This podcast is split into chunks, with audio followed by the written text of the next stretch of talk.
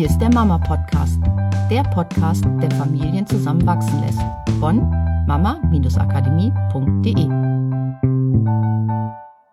Hallo und Podcastzeit mit Miriam und Katrin. Ja, hier ist der Mama Podcast mit, wie versprochen, einer Hörerfrage. Und wir haben aus der Hörerfrage mal einen Teil rausgenommen. Erstmal so einen kleinen Teil. Und zwar ging es darum, dass in der Familie sind zwei, äh, drei Kinder, zwei, vier und sechs Jahre alt. Und beim Essen gibt es die Regel, dass erst angefangen wird, wenn alle das Essen auf dem Teller haben. Und der ältere, das ältere Kind, der Junge, fängt oft, also besonders wenn es ihm schmeckt, schon vorher an zu essen und hat dann schon manchmal den Teller schon fast leer, bis alle überhaupt erstmal was auf dem Teller haben. Das heißt, die Regel in der Familie wird nicht eingehalten, was natürlich nicht so schön ist. Genau, und das ist, war generell so ein bisschen das Thema, was sich so gezeigt hat, dass der Junge sich an gewisse Regeln nicht hält, obwohl er eigentlich weiß, dass wahrscheinlich die Eltern das nicht wollen, so wie die kleinen Geschwister ärgern oder dass er sich halt auf den Mittelpunkt stellt und wir haben jetzt einmal dieses konkrete Beispiel rausgenommen, weil man da ganz gut, glaube ich, da können wir ganz gut reingehen und gucken, was kann man denn da, was gibt's denn noch für Optionen, was man alles machen und ausprobieren kann. Ja, und wir hatten es, glaube ich, schon einmal im Podcast erwähnt, dass beliebte Plätze wechseln. So, das wäre eine Idee. Nehmt doch mal die Möglichkeit wahr, dass jeder mal einen anderen Platz einnehmen kann.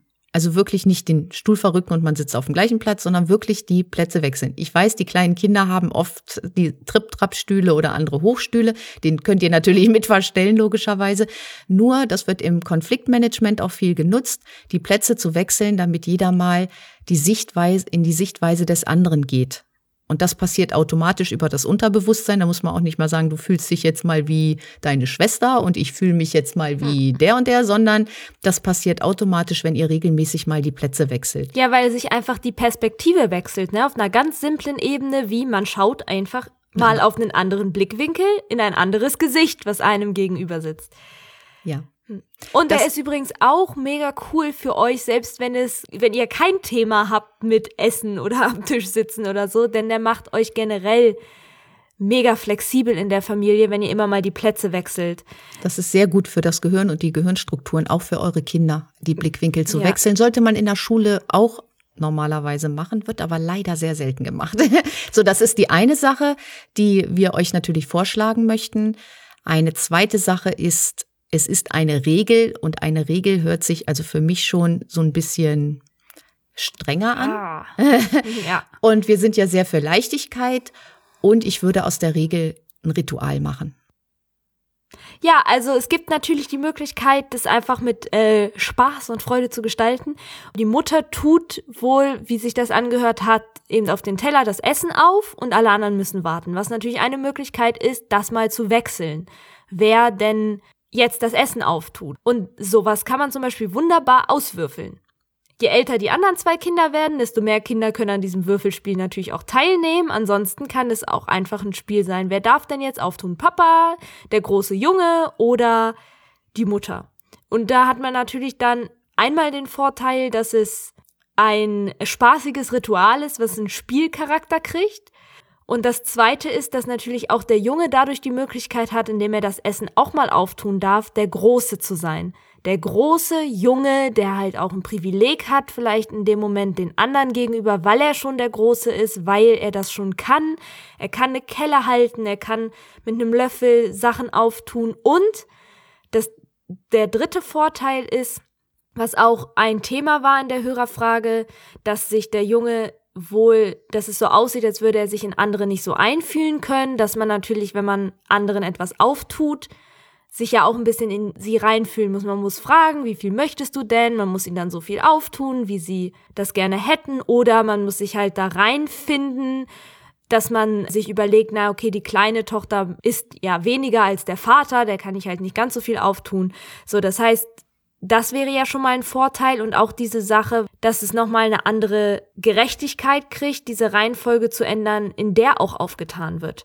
Also heute kriegt vielleicht mal der Junge zuerst, aber dann kriegt vielleicht auch mal der Vater zuerst und dann erst die anderen Kinder und dann der Junge als letzter. Einfach, dass jeder mal warten muss, so lange, gerade bei dem leckeren Essen, ne, muss jeder mal warten, auch wenn er Hunger hat und richtig Appetit, bis man anfangen darf. Und das muss auch nicht eine ganz strenge Reihenfolge sein. Und damit sich jetzt zum Beispiel das kleine Kind nicht ausgeschlossen fühlt, wenn man es tatsächlich mit dem Würfel macht, kann ja auch der kleine Junge oder die Mutter der Kleinen beim Auftun helfen. So, das hm. ist ja auch eine schöne Sache. Genau, auch die Vierjährige kann bestimmt schon helfen, mit aufzutun. Und damit hat natürlich auch sie wieder das Gefühl, auch schon groß zu sein. Und bei der Zweijährigen dauert es dann auch nicht lange, bis sie das kann, weil sie ja ihre großen Vorbilder hat. Und früher gab es ja das Tischgebet. Ich kann mich erinnern, es gab Gebetswürfel auch. Da konnte man würfeln und dann wurde ein Gebet gesagt oder vorgelesen von dem Würfel. Würfel. Na, wieder ein Würfel. und äh, dann, wenn man das gewürfelt hatte und einer hat es vorgelesen, dann durfte man anfangen zu essen. So, und das Ritual ist ja normal wirklich ein schönes Ritual. Entweder macht, kauft man sich einen großen Würfel und schreibt zum Beispiel irgendein Gedicht drauf oder was man auch immer zum Essen oder, hm. oder man kann sich auch für das Essen bedanken, ist auch eine ganz tolle Sache. Oder Lieder. Oder auch man nimmt einen normalen Würfel und hat eine Liste stehen bei, wenn wir eins gewürfelt haben, dann singen wir zusammen eine Strophe von dem Lied und dann fangen wir an zu essen. Oder wir klatschen einmal ringsrum am Tisch ab, bevor wir anfangen zu essen. Oder im Kindergarten gab es immer dieses Piep, Piep, Piep, wir haben uns alle lieb, guten Appetit. Was es auch immer ist, einfach ein schönes Ritual aus einer Regel zu machen. Und da geht es wirklich darum, Leichtigkeit und Spaß. Es soll Spaß machen, anzufangen, wenn alle haben. Es soll so was Gemeinschaftliches sein, wieder in Verbindung, dass alle in Verbindung miteinander sind oder sich mal anfassen, so im Kreis anfassen, bevor man anfängt zu essen. Einfach diese Verbindung zu spüren und dass es auch einen Sinn macht, dass alle zusammen anfangen zu essen. Ja, genau. Und das kann natürlich, also das muss überhaupt nichts Religiöses sein. Das kann was fernab davon sein, einfach was, was Spaß macht. Ihr könnt euch auch selber Reime ausdenken. Meine Kinder sind ja großartig darin, Reime und Lieder innerhalb von fünf Minuten zu entwickeln. Ähm, die schnellsten Komponisten der Welt. Und auf einmal fangen sie an, irgendwas zu singen. Also es kann ein mega kreativer Prozess sein, der dann daraus einfach entsteht und der das Ganze mit Leichtigkeit macht. Und auf einmal wird dieses Anfang, erst wenn alle fertig sind, dann zu einer Gewohnheit, die ganz natürlich ist, weil sie aus einem Gefühl von Spiel entstanden ist und nicht aus einem, aus einem strengen von, und wenn du das jetzt nicht machst, dann passiert das oder dann bin ich böse auf dich oder dann äh, gibt's halt wieder Ärger und oh, bei uns gewittert es gerade. Ich weiß nicht, ob man es gehört hat. Ja, also Spaß reinbringen, ganz wichtig. Eine Runde stille Post ist auch immer was Schönes. Irgendwie, was weiß ich, zu sagen, ein Kind sagt, fängt an und sagt, was es sich besonders lecker vorstellt oder was es besonders gerne mag an diesem Essen, ob es nun Bohnen sind oder der hm. Kartoffelbrei oder was auch immer. Und man guckt, was am Ende ankommt. Solche Sachen einfach. Einfach wieder Spaß reinbringen und möglichst ja, dieses Schwierige und Ernsthafte und sowas halt raus. Leichtigkeit. Genau. Und einfach auch so alte Strukturen mal aufbrechen und eben verändern, dass immer mal jemand anders irgendwelche Sachen mal, bei Stille Post zum Beispiel, immer mal jemand anders, der was reingibt, weil bei einer fünfköpfigen Familie dauert es sonst sehr lange, wenn jeder mal anfängt bei Stille Post. Dann ist es auch eine Form von Gerechtigkeit, was ja auch ein Thema war, das in der, dieser Hörerfrage mit aufkam, dass der Junge sehr, sehr viel Wert auf Gerechtigkeit legt. Und Gerechtigkeit heißt ja auch nicht immer nur, dass jeder in jedem Moment immer das Gleiche bekommt, sondern dass jeder in dem Moment, wo er etwas Bestimmtes braucht, auch sein Bedürfnis befriedigt kriegt und dass aber in einem anderen Moment vielleicht jemand anders gerade etwas braucht und man dann gemeinsam dieser Person diese Energie gibt oder dieses Privileg.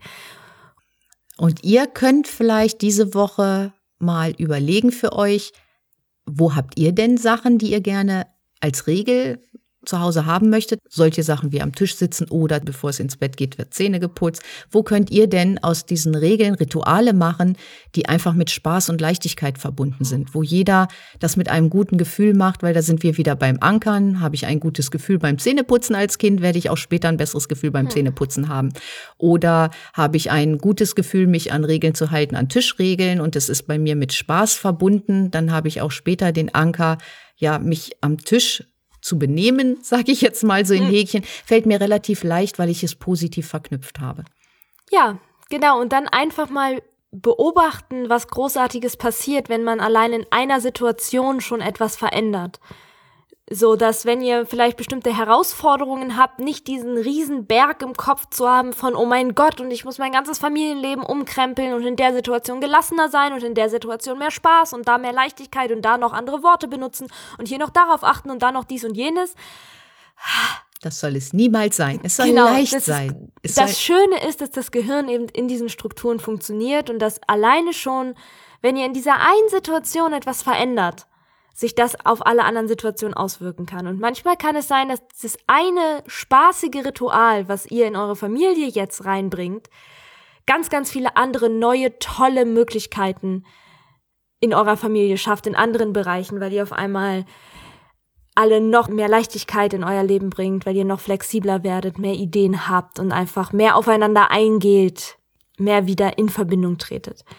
Ja, und da wünschen wir euch ganz viele neue, tolle Erfahrungen in dieser Woche. Probiert einfach mal aus. Fangt hm. an auszuprobieren. Ja. Jetzt in eurer Familie einfach mal was anders zu machen. Und ihr werdet sehen, selbst wenn ihr keine Probleme habt in der Familie, einfach mal andere Sachen ausprobieren, weil das ist gut für euer Gehirn, für das Gehirn der Kinder, hm. für äh, ja tolle Strukturen, die entstehen. Ja, viel, viel Spaß mit äh, coolen Ritualen und bis nächste Woche. Macht's gut. Bis Tschüss. dann. Tschüss. Das war der Mama Podcast. Mehr Informationen über unsere Seminare, Mentoring und unsere Produkte erhalten Sie unter www.mama-akademie.de.